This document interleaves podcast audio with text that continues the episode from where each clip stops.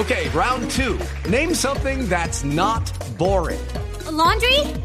Ooh, a book club. Computer solitaire, huh? Ah, sorry, we were looking for Chumba Casino.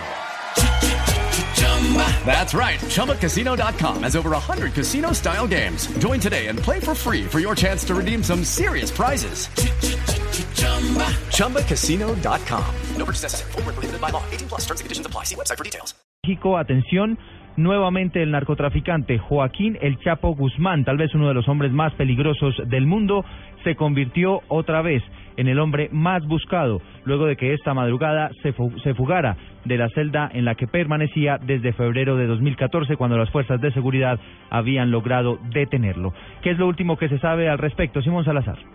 El narcotraficante Joaquín El Chapo Guzmán se fugó del penal de máxima seguridad del Altiplano ubicado en el Estado de México. Recordemos que ya el 19 de enero del 2001, con la complicidad de autoridades, escapó del penal de Puente Grande en Jalisco. La Comisión Nacional de Seguridad informó también que se han suspendido las operaciones aéreas en el aeropuerto de Toluca. La red criminal que construyó Joaquín El Chapo Guzmán está integrada por 288 empresas y 230 operadores claves en 10 países de América en España, según datos del Departamento del Tesoro de los Estados Unidos.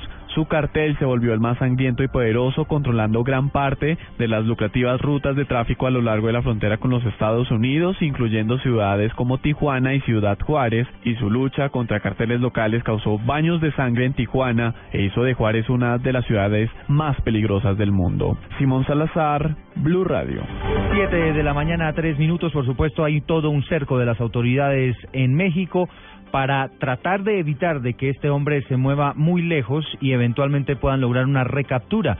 Pero les insistimos, esto ya ocurrió hace varias horas y muy seguramente el hombre puede estar muy lejos de allí. Recordemos el narcotraficante más poderoso del mundo, con algunos pesitos encima seguramente habrá logrado algo.